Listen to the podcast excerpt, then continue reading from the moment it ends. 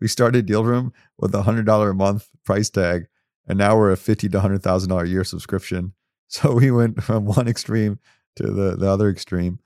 Welcome to a new episode of the Unicorn Bakery. My name is Fabian, and today's guest is Kison Patel, the founder of Dealroom and M&A Science. Dealroom, Dealroom was first, it's a software for uh, lifecycle management of mergers and acquisition. And then later on, he built M&A Science on top, which is a portfolio of software companies or softwares to manage uh, mergers and acquisitions. We will dive deeper in a second. There are more than like 40 people working um, for the company. Um, it's bootstrapped, which is very interesting because um, I, from the outside, I really think it's very interesting how you build a let's say machine for understanding problems and then figuring out okay what solution to build what not and um, having the audience to to build them for which is an interesting system that i would love to cover in a second but uh, before we dive deeper uh, thanks to thomas rack for the introduction and Kishan, it's a pleasure. I'm happy to have you on the show. Hey, Fabian, thanks for having me. Let us quickly start with a bit of background. I, I already said you started with a software company um, for Dealroom and then built a portfolio of softwares uh, afterwards. Um, what is it that really made you go into the M&A part and then build software for that and then also stay for it quite long you're like in the in the industry at least building your own companies for even 11 years plus now Something about businesses that drew me to it. I don't know what it is. The the numbers, the opportunity to grow a business. Something I've always been interested in when I was a kid. My family owned and operated little motel businesses. A lot of other Indians with the last name Patel do. And that's got my first exposure to it and was always interested in it. And yeah, I ended up uh, not doing so well in undergrad. I actually failed out of my undergrad program found my way working up through some retail businesses to get my chops in terms of a strong work ethic, and then ended up in residential real estate sales where I was terrible at selling houses. People at the time didn't want to buy houses from a 21 year old kid. And I got stumbled upon an opportunity to join a startup that was a M&A advisory practice and um, got my chops over there, just working on deals directly from the front end of the deals, going out, sourcing opportunities where the firm was actually doing well, generating inbound leads. So I was able to work with those opportunities. After one year, I sold, I think, three little businesses. I didn't feel aligned with the overall strategy of the company. So I wanted to move about and do something on my own. And I think that's just something that was wired in me. I knew I was eventually going to do something on my own. I started this M&A advisory practice consulting initially with small or transactions with private individuals, whether they're buying or selling. And then grew it to working with institutions, larger hotel chains like Kimpton, Extended Stay America, La Quinta. Then got into working with financial institutions, regional banks to acquire small banks, help small banks sell to the, the bigger banks. And then the recession happened. And that's where I wanted to get out of the advisory side of it because I got burnt out from jumping deal to deal and also felt I hit this glass ceiling. Whereas a boutique practice, you don't get the opportunities on the larger 100 plus million dollar deals. You're sort of stuck dealing with these smaller five to 50 million dollar deals. And um, I saw this tech industry that was just blooming. So I wanted to get into tech. I, I started with a little startup in mind to build a whole portfolio of automated blogs. Uh, we had a couple hundred of them going. That was playing against Google's algorithm, generating some revenue. Well, one day Google updated their algorithm and all these websites disappeared off of the search, which brought the revenues down to zero and got uh, back to ground zero to, to rethink things. That's where I was reflecting. I think in that experience was the first time I got to work with software engineers. And working with software engineers, I was intrigued in how they utilize this product called Jira to manage developing the software itself, where I was looking at my own experience thinking, why the hell isn't there a project management tool to manage mergers and acquisitions? And that is what inspired the idea to start a company, Dealroom, in 2012. And that led to many more hard lessons learned about building a, a tech startup, but that's what got us to the path that we are today. Very interesting. I have one question that a few listeners might have in mind. Um, after you said, okay, you're stuck with the smaller deals, why is that? Can we quickly talk about the philosophy and the psychology of the larger deals and why it's so hard to to get them and who really gets them, so that people are on track how M and A works and who is doing what? I, I see this in other industries too, where when you're working with a larger company, they they almost are bound to work with other larger companies from a risk perspective where they look at a smaller provider as being too risky. Like they can't, if something goes wrong, they don't have this healthy balance sheet that they can go after. So they they they view them as a higher risk profile.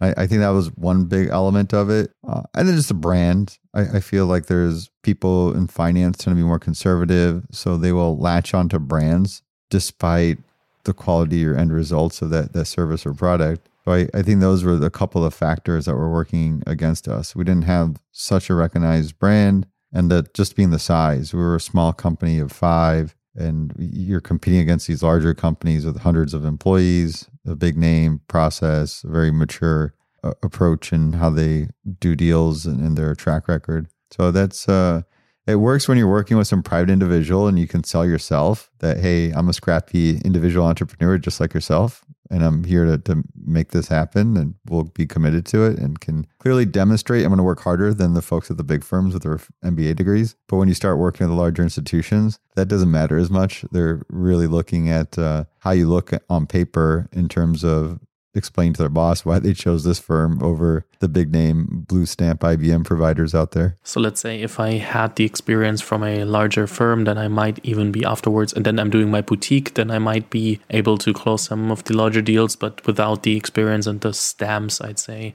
it might be super hard. Yeah, there's those things we'll talk about because I, I, think there's over time you learn there's ways to get around that. There's you know how, how if you can build some really compelling differentiators that and be clear that this is going to drive far more value and really build a strong business case that it's worth taking the risk. I think there's things that you can do to circumvent that that uh, stereotype, but um, it took some time in learning that. You know, at that period of time, that I just saw that as a barrier, found my level of frustration. The the whole lifestyle of jumping deal to deal. You win a deal, you close it, big excitement, but then the next day you got to start all over again. The idea of a software industry where you can solve a problem for the masses and be able to build a model where you can create reoccurring revenue appealed to me. And that's where I I drew, you know, it's interesting when you're doing this advisory because you got to do diligence on so many different industries. And I, I had this uh, search where I wanted to find what the perfect business was. I remember that early in my career, I would I would do diligence on all kinds of businesses, even if I didn't have a specific buyer for it. I would call the bankers up and just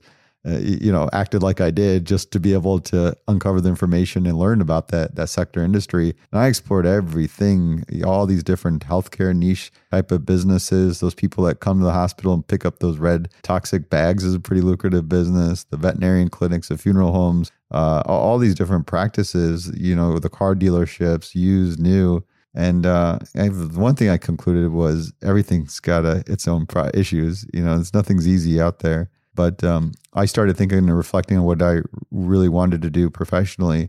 And I was drawn to technology because I wanted something that wasn't so regionalized where you're servicing this localized area that you had opportunity to expand even potentially internationally. I like the idea of traveling for the the purpose or means around business as opposed to traveling around as a tourist.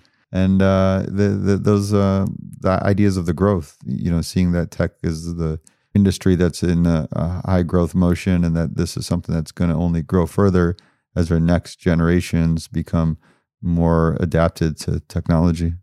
So let's dive a bit deeper here. Um, you built or started building um, Dealroom in 2012, and then in 2016 um, you added M&A Science on top as a brand. So what I would love to understand is for the four years of building Dealroom until you started uh, M&A Science.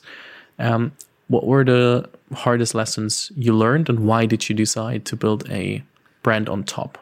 Yeah, there's a lot of hard lessons learned because I didn't know what I was doing. So a lot of this was trial and error to figure things out. Uh, there one was getting an engineering team that's productive. I think there's a whole learning cycle of uh, how do you get the right talent and there's different things of the talent that can prototype versus talent that can build a scale and there's there's a number of things there. I think the early stages that's thing that we're fortunate is we stayed really lean and, and had that talent that could help prototype at a very fast iterative rate that allowed us to reserve our expenses, uh, reserve our capital, and be able to get to this product market fit. Um, and then the other go to market was another big challenge. The early lesson learned, the biggest one, was validating the problem you're solving.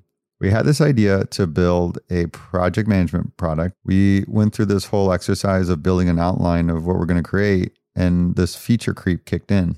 Next thing you know, we had this massive outline of, I don't remember, it was like 50 different functionality we wanted this product to do. And then it turned into this big blur. So where do you start? And the idea was like, well, we should start in the very beginning of the deal lifecycle and work our way down.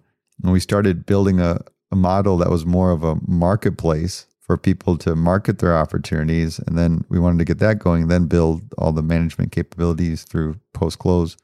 What we were doing was sidetracking ourselves from the real meat and, and the real problem that we wanted should have been solving.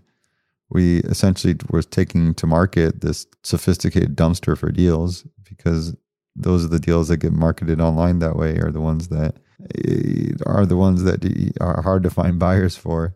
And uh, we were at this point of trying to rethink or back to the drawing board of what we should do. And that's when we took a turn and took more of that that traditional lean startup approach of, of how do you iterate.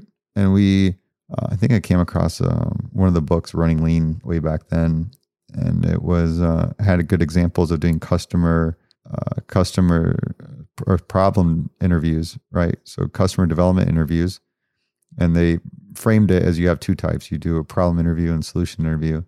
So early stages, the idea is that you're interviewing your cohorts of representative of, of your types of customers and looking to validate the problem that you're trying to solve in the most unbiased way possible because it is hard not to convince somebody you have the greatest idea and get them to rally behind it, especially family and friends. So you want to be able to design your questions to be as unbiased as possible and even have somebody with you. So one person can focus on asking the questions, another person focus on taking the notes.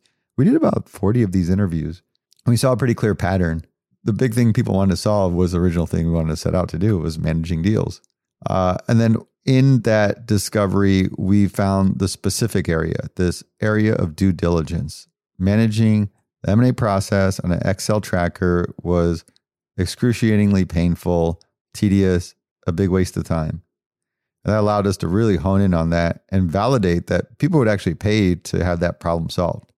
I see this with entrepreneurs that you get caught up in your idea, you don't validate the problem itself. And, uh, you know, sometimes you do this stuff. And we even found in turn that you start identifying other problems that are really interesting to solve. Uh, if you do it, uh, there's a couple other benefits. One, you could potentially line up customers ahead of time because if they're really interested in what you're doing and what you're solving for, they may be an early customer for you. But more importantly, you capture all this language directly from these prospects in how they articulate that problem that you will essentially repurpose when you need to talk to investors or uh, others when you're recruiting people or looking to identify other customers. So that was a huge value that I, initially we overlooked, but then we learned like we created this this feedback loop, starting to understand the problem, and then as we started shaping the solution, we would create these little mock-ups and share them and continue doing those interviews. And it's so much more cost effective to change mock-ups as opposed to a final product. So it was important to be able to make these changes and validate what we're building as we build it. And that that's your your predefined agile model and in that development cycle. Um, we kept doing that. We still do that today. If I look at the product, I think less than 3% are my ideas from to start with it is 97 plus percent de- developed in partnership with our, our customers and prospective customers.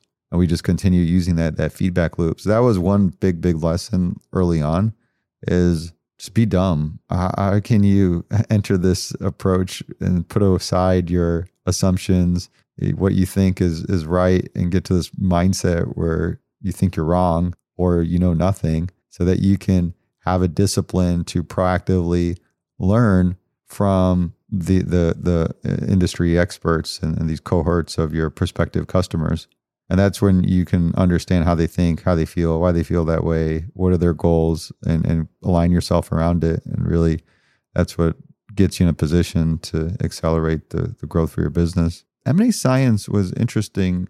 Because we started building this product and we the go to market was a whole other challenge because I, I think looking back you should validate your go to market when you're validating your solution. We didn't do that. We kind of you started defaulting to looking at the landscape and saying okay this is what other people are doing for their go to market we're going to do the same thing. That was a bad idea. There are much larger mature companies doing outbound field sales. We're not trying to shouldn't be trying to do that. We should be trying to disrupt that and it took a while, a number of years to really figure that out. And even the the the the market we eventually figured out while we had a strong business case for them to use our solution, they weren't the early adopters. We were selling to the advisors and they were very resistant to change. They were extremely conservative. They weren't incentivized to be efficient. And over time, we discovered it was actually the corporates that were our early adopters. They're very incentivized to be efficient. They wanted to spend their time on the more value creating activities as opposed to this administrative overhead. So we shifted our, our go to market focus on the corporates.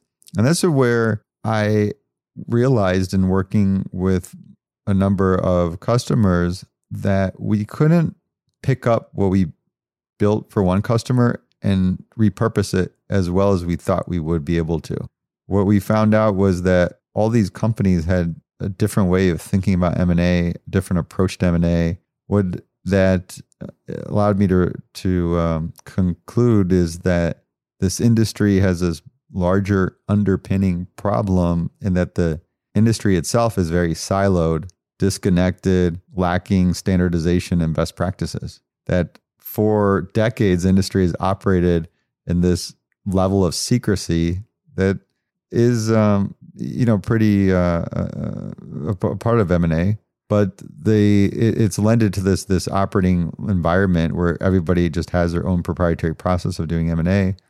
There was a lack of real evidence behind the techniques or practices of of M and A itself. And around that time, it was around 2016, 2017, a good friend of mine, Andy, in marketing, is just a friend I'd always meet up with, kind of uh, share my woes, startup woes with, and and pick his brain for some marketing ideas. He said to me one day, he's like, "Hey man, you should do a podcast." And I was like, "What the hell is a podcast?" I had no idea. Uh, his response was like, "Don't worry about it. It's gonna be the next big thing. You just got to do it." And uh, a few it took a little while. A few more times he encouraged me, and then I, I ended up putting the ideas together because we were already doing comfortable doing these kind of discovery interviews for feedback.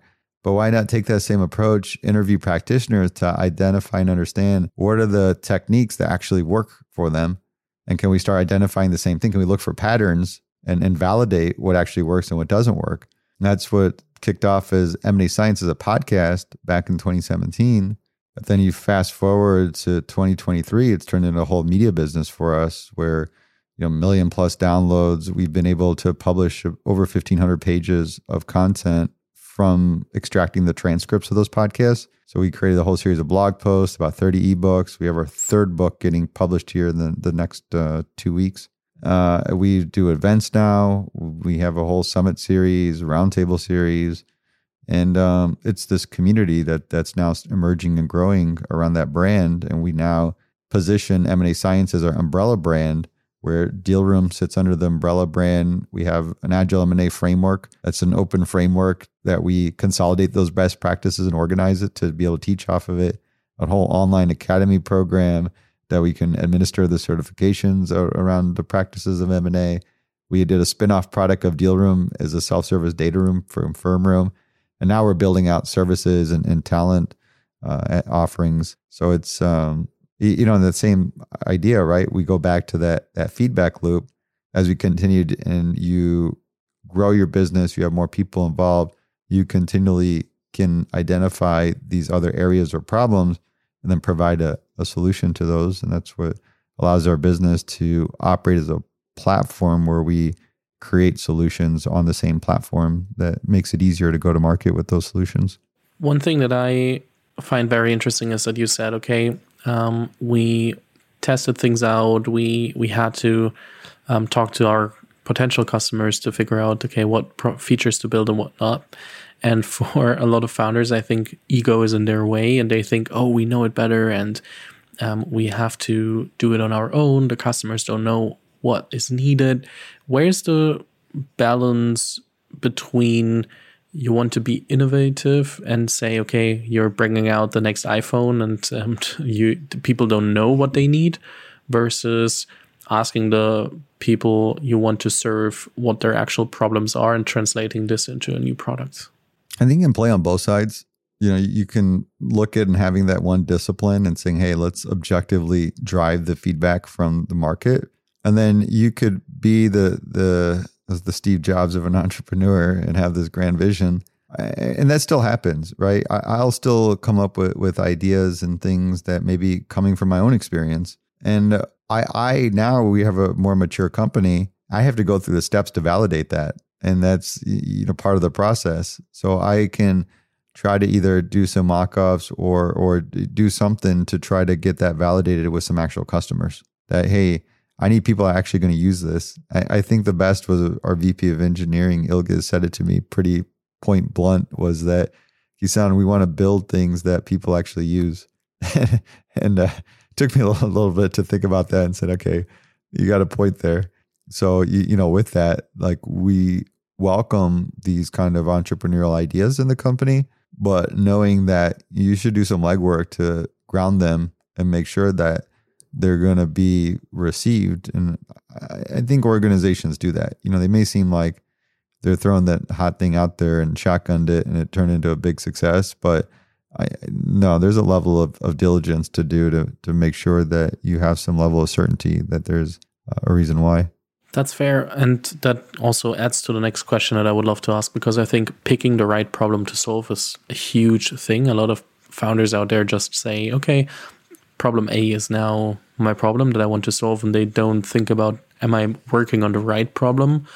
Or is it just the first thing that came to my mind? How do you pick a problem right now? You, I, as a the thing about M&A science that I th- think is very amazing is you now have a constant feedback loop. You can see and validate all these problems. You can prioritize them, and you then build, let's say, a data room as an example, as a next software. So, what problem is large enough, uh, relevant enough to actually start working on it? Because I can imagine that there are like hundreds of ideas that you could work on, at least dozens, um, but they are not worth solving. Yeah, I think it's starting to shape like a almost a traditional strategy function. And in fact, now I'm starting to read books about strategy where you have a hypothesis. Um, and, and, and even before that, it, it's looking at a vision, right? When you now we have existing products, it's where where do we want to take our company? What does that look like over the next five years? What areas do we want to play in? Uh, you know, how, how do we see our companies from the market perspective? What, what is that going to look like? And for us, it's being best in class in anything that we get into, right? We our deal room product's been going up there. We kind of started from the bottom and working our way up, and we're kind of in, in battle for number one spot right now. Um, you know, our data room product, great traction. Same thing. The value proposition is top notch, and we're really positioning that to be top in in that sector. And then same thing with educational offerings. So it's always looking for these spaces that we know over time we could be number one. We might not come in the market out of the gate number one, but we know that we can eventually get to that spot and, and really dominate it. Um, so that's been one core thing. And then how much time do you give yourself and for for becoming number one? It depends. It depends on the you know it's, it's hard to nail it. I'm not going to sit there and, and, disappoint myself when we have our goals. I'm very conservative. I like to be ahead of those goals and sleep well. So some of those things we just it, it's not like here's a clear we got to do in 3 years, 5 years. You just know the opportunity is there. You know that there's nobody that's such a strong incumbent that they they can't be dispositioned for us to take over. So if we see that and sense it and saying, "Hey, we can be extremely like the education space, right? We did that during COVID. We started hosting these online events. People from our feedback wanted to learn the practical how-tos of doing M&A. And When we looked at the offerings for training, we found most of them were very outdated. A lot of them were hosted by consulting firms that intentionally overcomplicated the learnings around M&A so they could sell services. That's where he said, Hey, there's an opportunity to really disrupt this and be number one because nobody's doing, and we partnered with the existing practitioners. It wasn't delivered by consultants.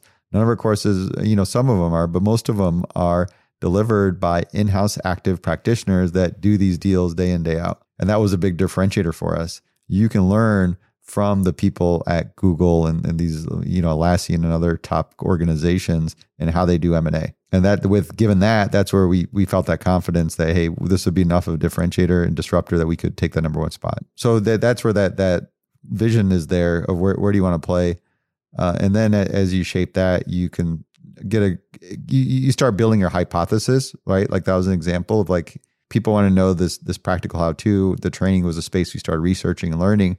And that was the the hypothesis is what if we went to market with more of a self-service, you know, on-demand training program, and we saw these other platforms emerging like Masterclass and, and others, uh, the Udemy's and, and things. Why not build something with that model? It doesn't currently exist in the, the this area, um, and then we started doing some research to validate it and talk to folks. Uh, and then I, I think our other last step for validation was we were pre-selling it. So we ran a campaign to sell this product that didn't exist as a, an early uh, a special, and then um, it, you know we sort of pre-sold it uh, almost like a Kickstarter style, and uh, it that gave us enough validation to go out and build that product, and it's it's doing well. It's only second year in, and it's already profitable and, and it's growing. Um, I, I I think that's that's part of in terms of when you're where you're growing to to think about where the areas are that you want to to expand into strategically.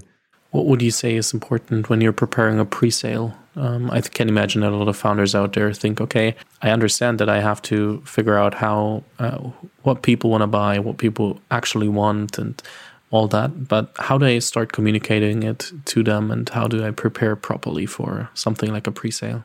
Landing page, one page. I think it's always nice just to start with that one pager. Even if you um, you start with text, if you got a designer to work with, you can find somebody pretty inexpensive just to mock. Or you now you can use Canva, go mock up your own little one pager. But to be able to again get that feedback early, can you float it around and see if people are actually interested in it? Sometimes that's your earliest indicator right there. Is just to put this out, say, hey, I'm trying to solve this problem here. Can I get your feedback on it? And people aren't even interested in giving you feedback. That might be an early indicator that you're not solving something of, of value to people. But I, I, would do that. I would just at least because you need to shape. The hardest thing is I, I think underestimated is shaping the messaging. Right. It's one thing to build a product, right? It's it's it's hard work to build a product, but getting the messaging, the whole go to market stuff is even harder to do. And the the earlier you can do that and start figuring it out, even before you put a foot in building the product. I think it was like the Amazon exercise they do where they build a press release before they even build the product, which makes a lot of sense. How is it going to be received in the market? And to be able to validate that. So with those programs, I would definitely start off with the basic one pager to be able to share that and start getting some of that early feedback. At glance, in a minute, can somebody look at this one pager and give you that feedback if they're interested or not, what questions they have? Because you ultimately want to start answering some of those questions uh, sooner than later.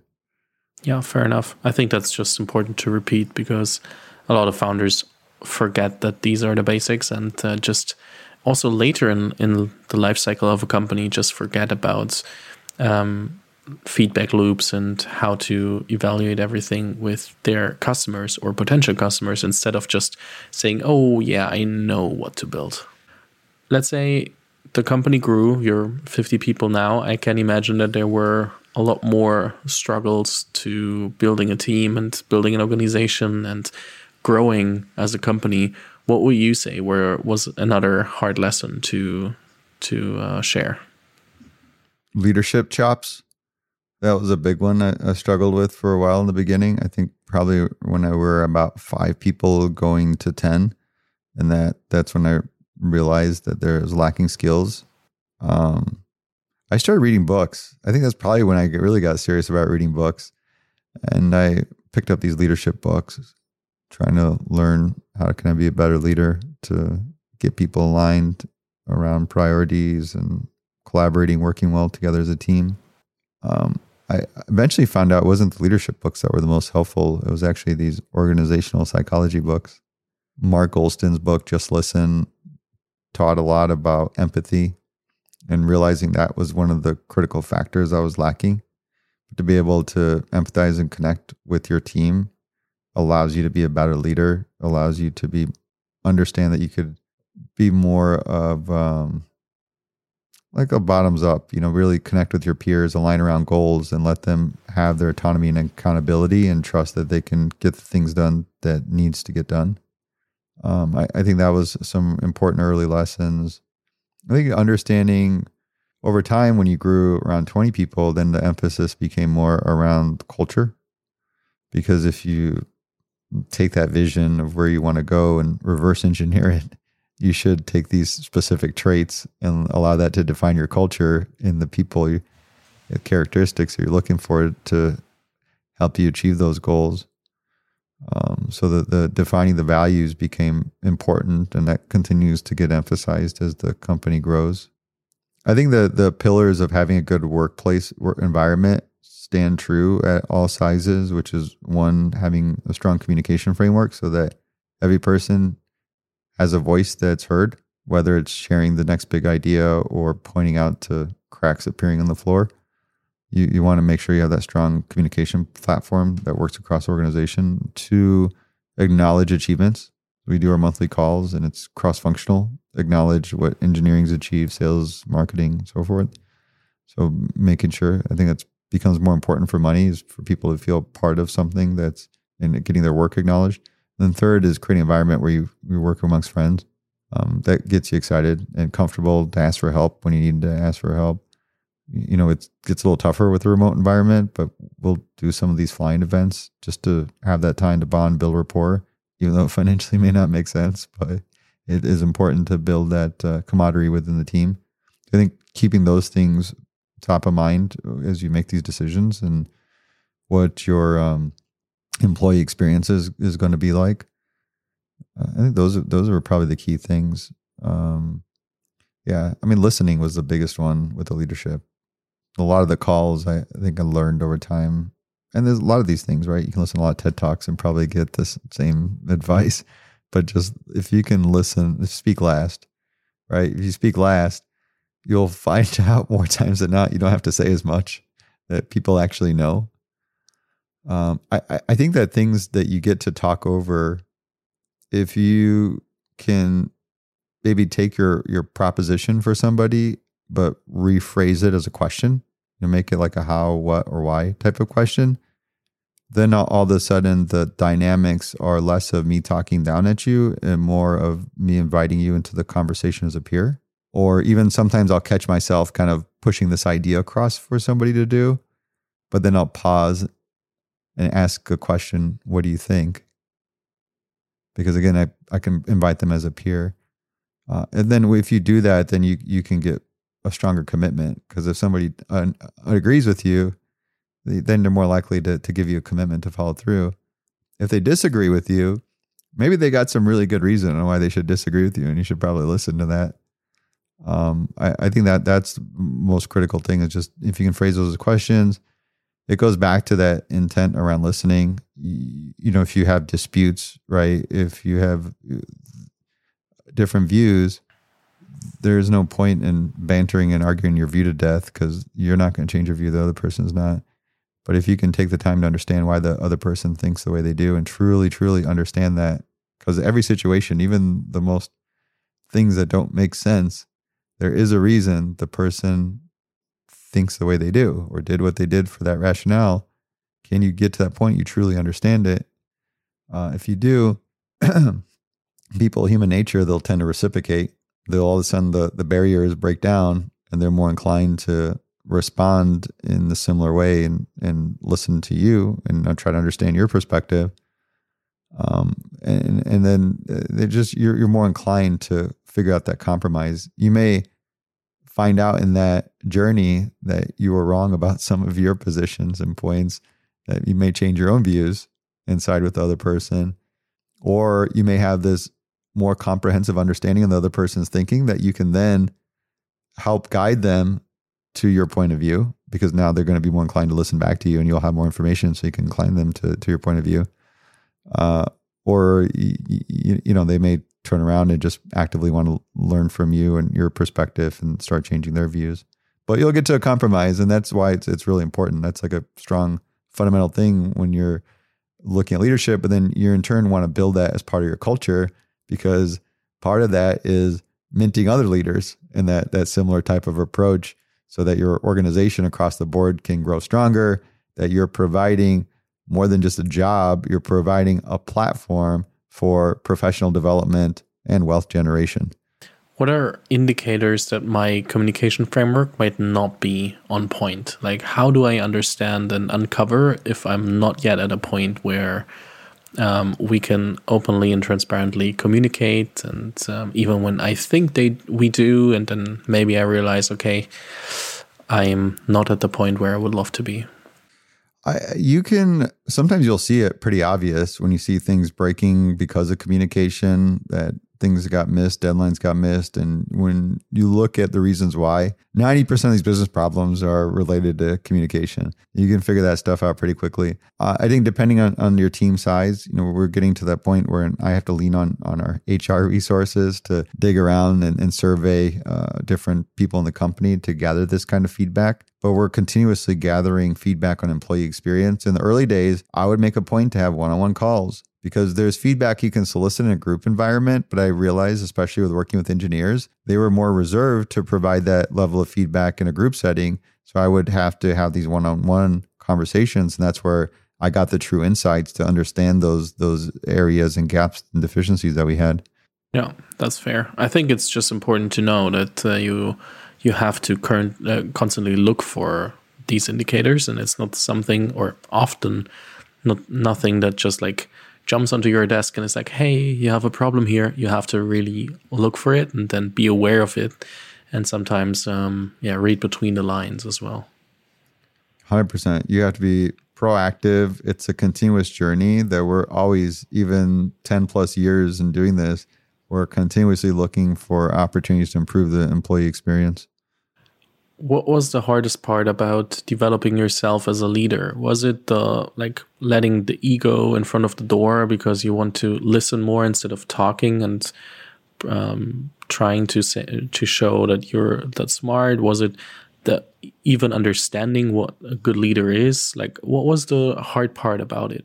We are blind to our weaknesses I think our, our human nature is to hold ourselves in the utmost positive light, and think of ourselves as good people. So we we tend to shy away to think of ourselves and the the, the flaws. Um, so I, I think that's a, a big component is to be very forward and about acknowledging, being conscious about those deficiencies that you have as an individual, because everybody does. There's always room to improve. Having that kind of mindset that maybe you're not quite there. There's a lot of room for you to develop and get better. Um, and then you, you look at that those areas of knowledge of the don't know what you don't know, know what you don't know, know what you know. So can you be proactive to uncover out of the don't know what you don't know into the know what you don't know, uh, and, and, then be able to so that, that's a, a, part of it because there, there, are these deficiencies you have as a professional that you just don't know you're completely blind to and that's where it's nice to encourage that with your peers your your coworkers to help identify that and that's part of what we part of even when we interview people we tell them very candidly up front uh, I get criticized for not giving much positive feedback that I, I give a high volume of criticism, but I do have to periodically remind team members the reason I do that is because I look at these criticisms as an opportunity to improve. If I can help you improve as an individual, the team can improve, organization can improve to achieve our goals. But you, you do because sometimes we have this nature to fuse our business and personal communication as one stream, but we need to send those reminders to proactively separate the two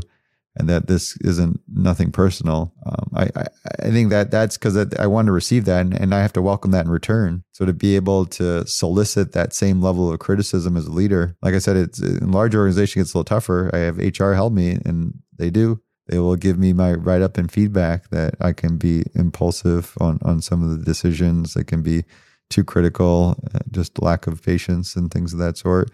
And um, it's good. It's good to have. Uh, be conscious about it, kind of know what's really part of your personality, what are things that you could work and develop on. But I, I think that's the biggest challenge when the leadership development was being conscious about who you are and your ability and what you can and can't shape as a person.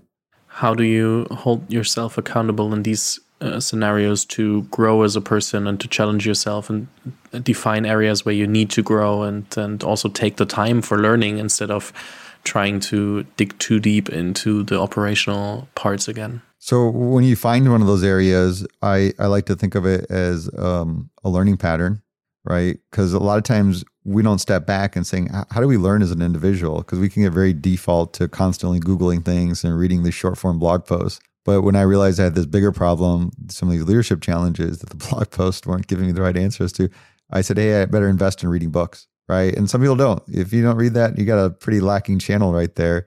Now we uh, push to read about eight, 10 books a year. Uh, and that's it's just knowing when to invest in that, right? That's just looking objectively. That's part of a learning channel that here's this area that I want to get more knowledge on. I'm going to invest in reading a book. The other area I think is often lacking, especially thinking of uh, our education. They don't teach us this, but the channel of learning from subject matter experts that you should proactively network with other industry peers, subject matter experts that have experience that may have gone through it and have solved that problem or gone through a similar challenge. For me, a lot of the most value I've had is the peers of CEOs I've been able to connect with over the years and be able to reach out and talk to them about some of these challenges and learn from their direct experience.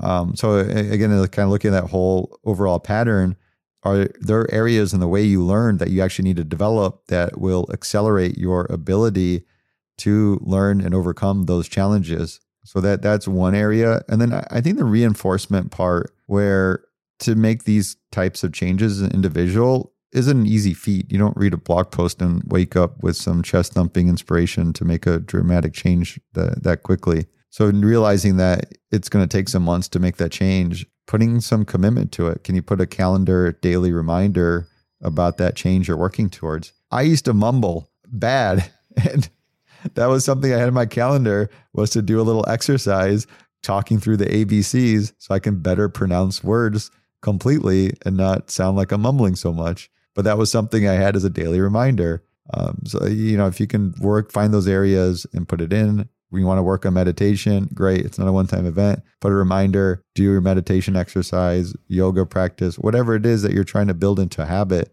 I think scheduling it in there, having this reminder to hold yourself accountable to ex- executing on it is an important thing to make that actual change. Yeah, I think two words are very important here, or two characteristics: self-awareness, and then also the discipline to to change something and follow this journey. Because it's so easy to discover an area that you want to improve, but then also get like soaked up in everything else that you could do and need to focus on, or think you need to focus on, because it's just like. Um, it, it seems so precious that you have to do it right now and you cannot do and prioritize and here and there so the discipline to prioritize and stick to the things that you commit to is super important and often um, lacking for a lot of people without like personally attacking them more like I, I know it myself. There is so much that you could do and could work on right now that it's sometimes the easier route to focus on the things that feel like okay yeah i have another task accomplished instead of working on yourself and then taking the time to improve over time. Because as you said it might take months or even longer it's it's crazy. It only gets harder to prioritize yourself and, and stay aligned there. I can imagine partly. I'm not yet at the point where it's like too crazy, but there is also, of course, a lot of things that I'm I'm not doing. Another thing that uh, I'm personally interested in um, regarding your, um, let's say, flywheel that you built. Um, how or at what point have you been at a like uh, at a point where you were like, okay, now I or did you think about structuring the process in a way where you're like, okay, now I can use the community, the insights, everything we have to, let's say, launch a new software from time to time because we we we uncover that this problem exists. We well validate that people want to buy it and we have the team and capacity to build a new product because i think it's there and everything you have definitely supports this flywheel. So you're now in a in a spot to to have a let's say machinery and factory for products in, in a way um, how i would call it how much is too much? So when is the right time to build and commit to a new project, and when is or how far did the previous project has to um, be that you say, okay, now we can take on a new challenge?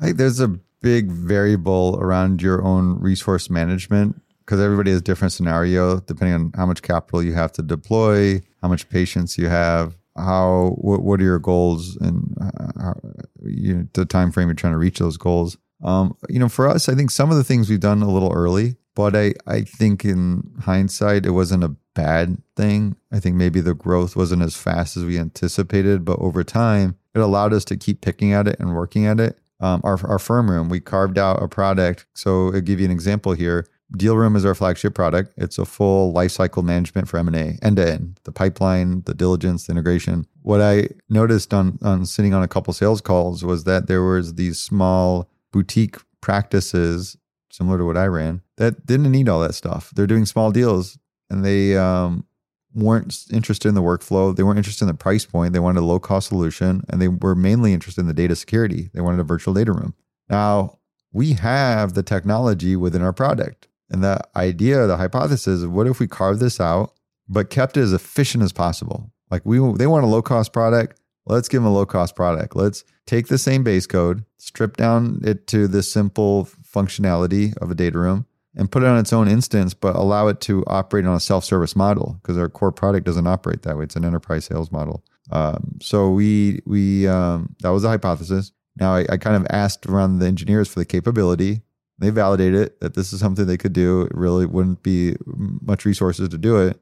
Um, and of course, they want to build it right. I'm like, no, no, no, don't don't build it because I, I know you guys like to build things and not fix things so we uh, we tested it. We did a direct response campaign to twenty thousand people, saying, "Hey, here's a brand new product. We're introducing it with this introductory price, uh, simple virtual data room product." You know, we had six people respond that they were interested to purchase the product.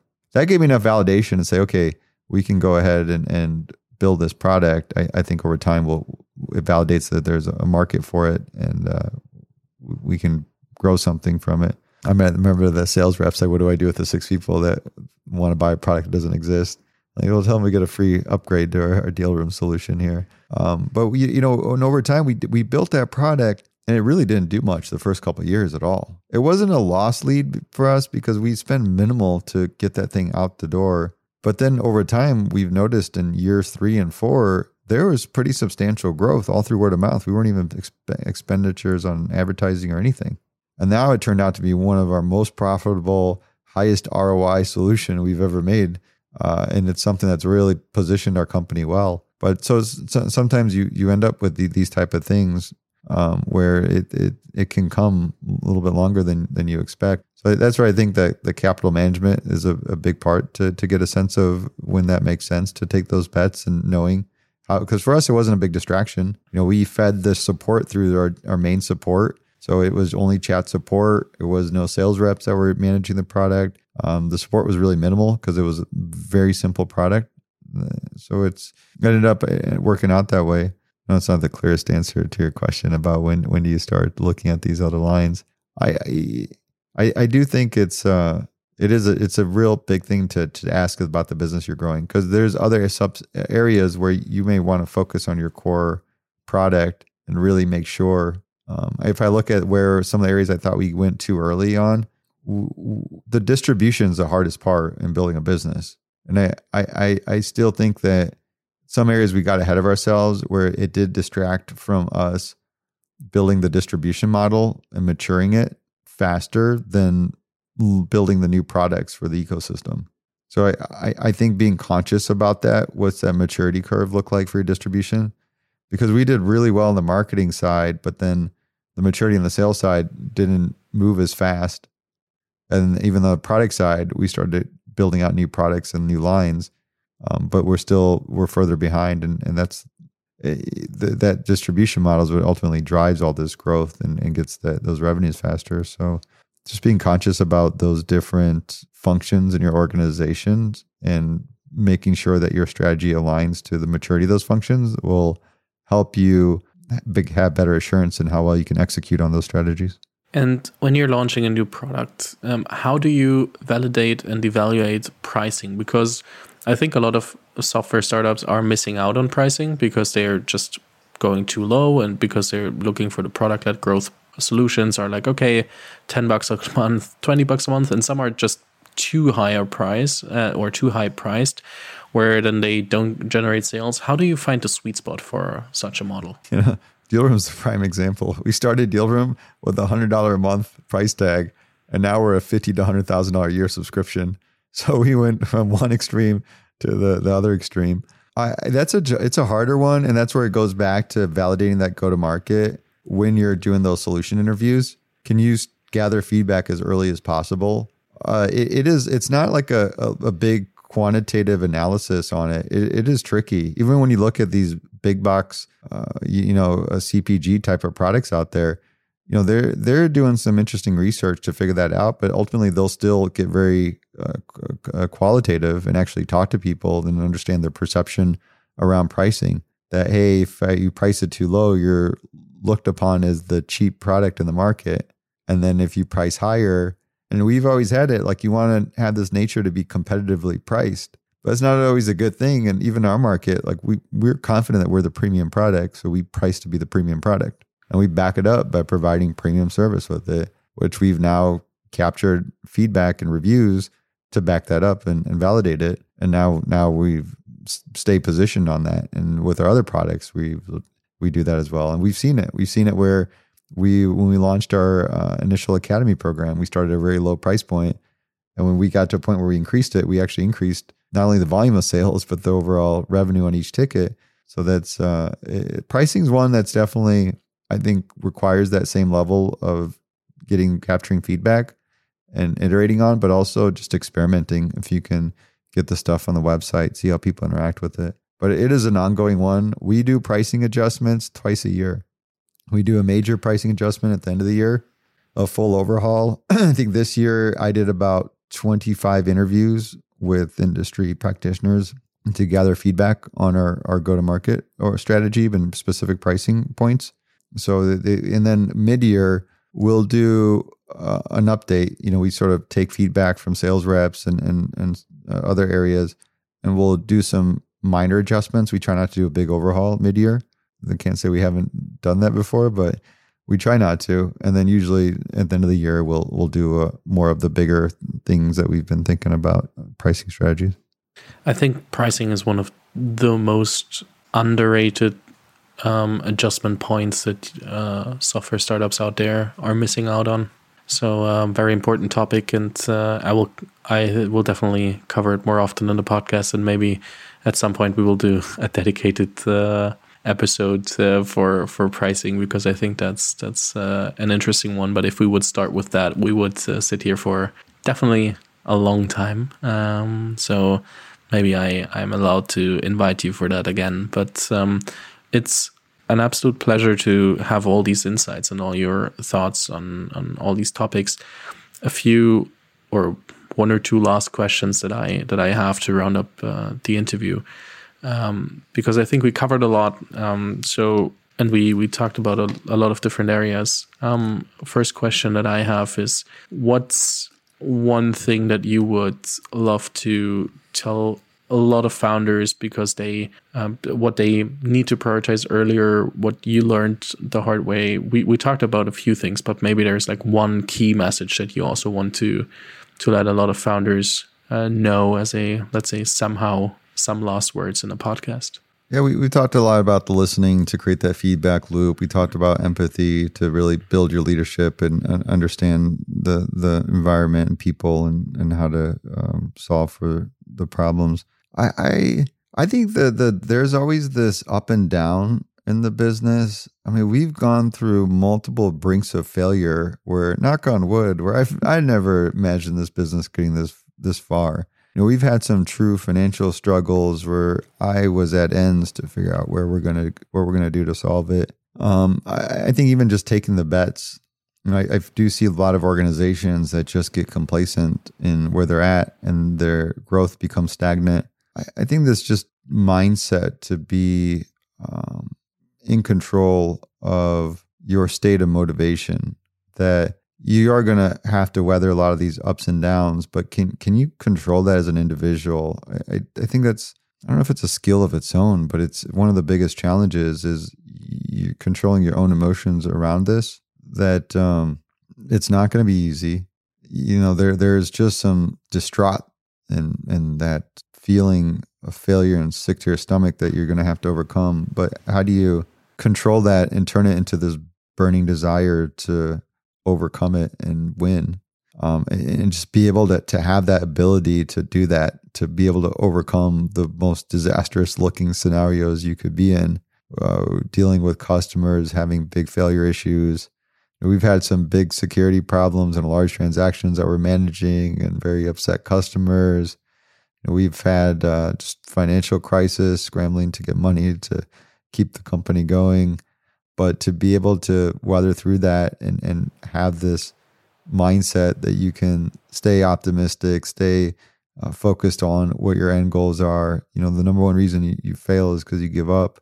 But to be able to persist in that way, to be resilient and overcome that, and it's you know it's it's easy to say, but how, how do you build your ability to do that? It's like this ability to get out of body, right? Because I feel like you you have this natural response to those scenarios and and the environment you're in it is very natural, but can you train yourself almost like this muscle that you have internally that you can flex to be able to displace yourself and be able to act in a, a natural way in those scenarios? And that a natural way can allow you to be calm when you're should be stressed or, or in uh, concern, uh, to be confident in, in the situations of dire distress. You know that ability to get out of body i think that's the thing that separates the entrepreneurs from the ones that really weather through and achieve that upper echelon of success versus the ones that don't I can definitely not ask another question after this. I think that's a lot to to think about for everybody what it means for themselves, and uh, I think um, that's a perfect roundup for a great interview. Um, Kison, it's been a pleasure having you on the show. I will definitely link to your LinkedIn, to M&A Science, to the books we talked about, to uh, especially to your to your podcast as well, so that uh, people who want to learn more about M&A can also listen there and jump into the universe of uh, M&A. Um, thank you so much for taking the time. Um, I wish you all the best for the future, and I hope to speak to you soon again on the show. Hey, my pleasure, Fabian. I enjoyed the conversation. Vielen Dank fürs Zuhören. Falls dir diese Folge gefallen hat, dann musst du auf jeden Fall mal den Unicorn Bakery WhatsApp Newsletter auschecken. Dort bekommst du ein bis zweimal die Woche von mir äh, entweder eine persönliche Sprachnotiz oder eine Content-Empfehlung, Blogpost, Video etc. für Dinge, die du als Gründer unbedingt wissen, lesen, hören musst. Am einfachsten ist es, du klickst auf den Link in der Beschreibung und meldest dich an. Ansonsten kannst du auch auf jungthemapodcast.com slash newsletter gehen.